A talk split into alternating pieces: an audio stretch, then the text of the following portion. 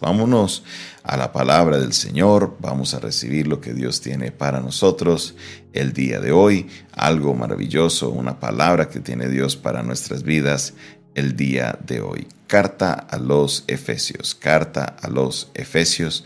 Continuamos en este estudio maravilloso de la carta a los Efesios. Vamos al capítulo 5. Carta a los Efesios, capítulo 5.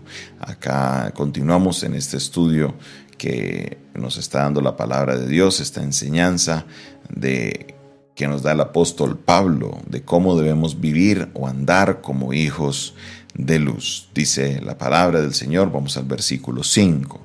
Carta a los Efesios capítulo 5, versículo 5.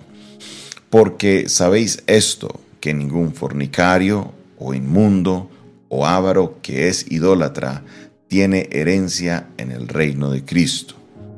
Vuelvo y lo repito, porque sabéis esto, que ningún fornicario o inmundo o avaro que es idólatra tiene herencia en el reino de Cristo y de Dios. Vamos a estar mirando esta, esta expresión que aunque choca mucho con algunas personas que tienen este pensamiento de que no, que Dios es amor, que Dios es todo, todo love, todo el tiempo, que Él no haría algo así, pues el apóstol Pablo lo está diciendo claro. Hay personas que tendrán herencia en el reino de Cristo y de Dios y hay otros que no. Unos que sí y otros que no. Entonces, la palabra de Dios, vamos a otra traducción, tenemos aquí la nueva versión internacional para observar estas palabras que nos dice el versículo 5. Dice, porque pueden estar seguros que nadie que sea avaro, este dice en paréntesis, es decir, idólatra, inmoral o impuro, tendrá herencia en el reino de Cristo y de Dios. Vamos a mirar la nueva traducción viviente porque es importante mirar estas palabras de, sus diferentes traducciones. Dice, ninguna persona inmoral, impura o ávara heredará al Rey de Cristo, pues el ávaro es un idólatra que adora las cosas de este mundo impresionante, muy contundente, como lo explica esta versión. También eh, la traducción del lenguaje actual dice, bien saben ustedes que nadie que tenga relaciones sexuales prohibidas o indecentes o que nunca esté satisfecho con lo, con lo mucho que tiene, tendrá parte en el reino de Cristo. Eso es tan malo como adorar a un ídolo. Entonces, vamos a entender esto porque eh, aquí hay una, algo que hay una consistencia y es esta aparición de la palabra idolatría en este texto, que aunque no aparece directamente dentro de lo que, eh, o sí, se aparece directamente en la Reina de los 60, pero no, no se coloca como en ese contexto o en esta importancia, vamos a, a prestarle atención. Entonces lo primero que dice en la Reina Valera es que ningún fornicario, ningún fornicario, la palabra que utiliza el apóstol Pablo en el original griego para lo que es el fornicario, es la palabra que se utiliza más para lo que se conoce como inmoralidad sexual, por eso dice fornicario o inmundo. Cuando habla de inmundo no está hablando inmundo en el pensamiento judío, él está escribiendo a los, no le está escribiendo a judíos, sino que le está escribiendo a gentiles. El gentil no entiende lo que es inmundo, lo que no es inmundo. Lo que está hablándole es de este tipo de, de, de cosas, número uno, relaciones sexuales que son prohibidas, refiriéndose a cosas que se hagan fuera del matrimonio, como relaciones sexuales prematrimoniales y en algunos casos sí también se incluye la misma, eh, el mismo adulterio.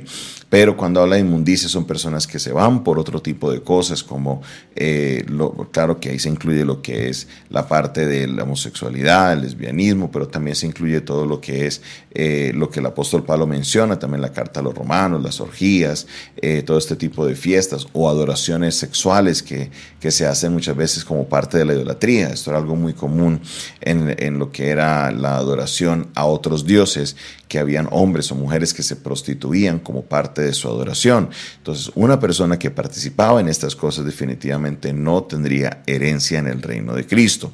Ahora, cuando habla de la avaricia, dice que es idólatra. y en las otras dos versiones nos lo explica muy, muy, muy bien. ¿Qué tiene que ver la avaricia con la idolatría? Y aquí es donde quiero permanecer o quiero eh, tener un poco más de tiempo en la explicación, porque aquí hay una, una, una conexión muy importante que hace el apóstol Pablo con respecto a este tema. quiero que, que, lo miremos de esta manera. Una persona que es avara, o vamos a definirlo, es una persona que está todo el tiempo queriendo más, queriendo más, queriendo más. Siempre quiere más, más, más, más, más. No importa cuánto tenga, lo que tiene no le es suficiente, pero siempre va a tener, siempre va a querer más. Más, más, más, más, más, más, más. Y por más que tiene, nunca se sacia. Esa avaricia es algo muy, muy, muy fuerte. Entonces, el apóstol Pablo nos dice que la avaricia es idolatría. Y usted sabe que una de las cosas que Dios abomina es la idolatría. El pueblo de Israel cayó en innumerables de situaciones por su idolatría. Entonces Pablo nos dice, la avaricia es como una idolatría porque es una persona que idolatra, que tiene las cosas de este mundo como ídolos y por eso nunca se sacia, siempre quiere más, más, más y más. Entonces, aquí entendemos de que la avaricia, aunque muchas personas dicen, no, pues eh, le gusta la plata, no, que ah, déjelo así. sea que la avaricia es una codicia por las cosas de este mundo, es una idolatría por las cosas de este mundo. Y hay personas dentro de la iglesia que practican idolatría. Hay aún personas que están en el pastorado y muchas personas dicen, no, pues que él es así, déjelo que él es así. No, a Dios no le gustan estas cosas. ¿Por qué? Porque el ávaro es una persona que idolatra las cosas de este mundo una persona que está apegada a las cosas de este mundo, una persona que está aferrada a las cosas de este mundo. Mire lo peligroso que puede ser esta, esta necesidad o esta innecesidad de querer siempre estar comprando cosas para impresionar a otras personas, para satisfacer necesidades o cosas personales. Esto no proviene de Dios porque el ávaro es una persona idólatra de las cosas de este mundo y que nunca se sacia. ¿Sufres de avaricia? ¿Eres de esas personas que siempre está comparándose, mirándose con otros y siempre queriendo tener más, más, más y más? Mire, el anhelar más cosas no está mal. El querer cosas más no está mal. Lo que está mal es yo apegarme a esas cosas para traer satisfacción a mi vida. Ese es el problema que mi felicidad o mi satisfacción provenga del obtener más cosas. ¿Por qué? Porque nunca esas cosas van a traer satisfacción a mi vida. Usted siempre, ay, cuando yo tenga esto, yo sé que voy a ser feliz. Lo compra y a los 15 años usted ya ni, ni usa lo que compró.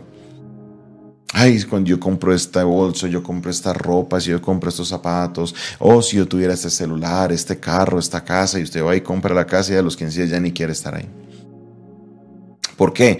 Porque pusiste la esperanza de tu felicidad en un objeto y un objeto nunca te va a traer felicidad. Por eso dice Pablo que eso es idolatría, porque hemos fijado nuestra adoración, nuestra, nuestra mirada en esos objetos y a Dios eso no le agrada. ¿Por qué? Porque es una forma de idolatría. En el único que debemos tener nuestra mirada tan fija es en Dios, en nadie más. Solo Dios, dice una canción antigua, hace al hombre feliz. Solo Dios hace al hombre feliz. Y la persona que es ávara está afijada, está en esa adoración a las cosas terrenales. Eso es tan malo como la idolatría. O sea, Dios la aborrece tanto como la idolatría. Oiga, y estas personas no tendrán herencia ni en el reino de Cristo ni en el reino de Dios. Entonces, debemos como creyentes, como hijos de luz, cuidarnos de, número uno, el tema de la, lo que en el griego es la porneia, toda inmoralidad sexual, sea impura, impura, sea extrema, no sea extrema, debemos guardarnos de la inmoralidad sexual. ¿Cuál es ese parámetro que Dios nos da?